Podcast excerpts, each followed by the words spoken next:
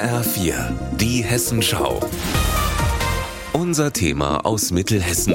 Mit Rebecca Diekmann, guten Tag. Er ist für viele Patienten die letzte Hoffnung. Der Medizinprofessor Jürgen Schäfer ist inzwischen weltbekannt als Marburger Dr. Haus in Anlehnung an eine Fernsehserie. Vor zehn Jahren gründete Schäfer am Marburger Universitätsklinikum das Zentrum für seltene und unerkannte Krankheiten.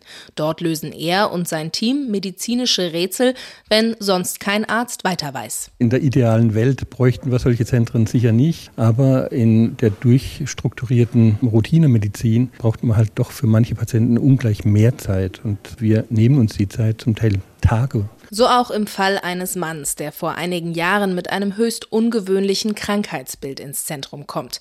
Er leidet an plötzlichen Ohnmachtsanfällen, die niemand erklären kann. Und als wäre das nicht schon eigenartig genug, wird er dabei zwar ohnmächtig, aber nicht vollständig bewusstlos. Er liegt wie tot auf dem Boden und kann nicht sprechen, hören und sehen allerdings schon.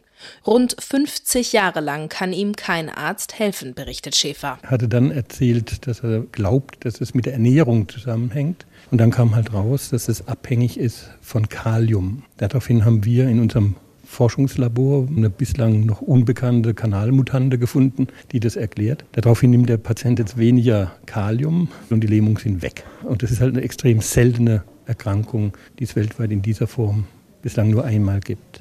Weil die meisten seltenen Krankheiten genetisch sind, passiert ein Großteil der Diagnosearbeit in einem Speziallabor. Geleitet wird das von Dr. Muhidin Sufi. Wir haben natürlich ein großes Spektrum an genetischen Erkrankungen, da gibt es viele, aber auch neurologische Erkrankungen, extrem seltene Stoffwechselkrankheiten wie Porphyrin, und das machen so Routinelabors eigentlich nicht. Deshalb sind wir ein hochspezialisiertes Labor. In den letzten Jahren sind die Marburger Diagnostikspezialisten weltweit berühmt geworden. Vor allem, weil Jürgen Schäfer die Serie rund um den übellaunigen, aber genialen Fernseharzt Dr. Haus in seine Vorlesungen einband.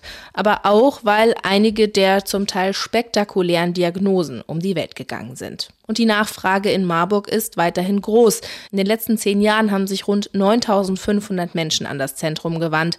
Etwa 3000 konnten behandelt werden. Rebecca Diekmann aus Marburg.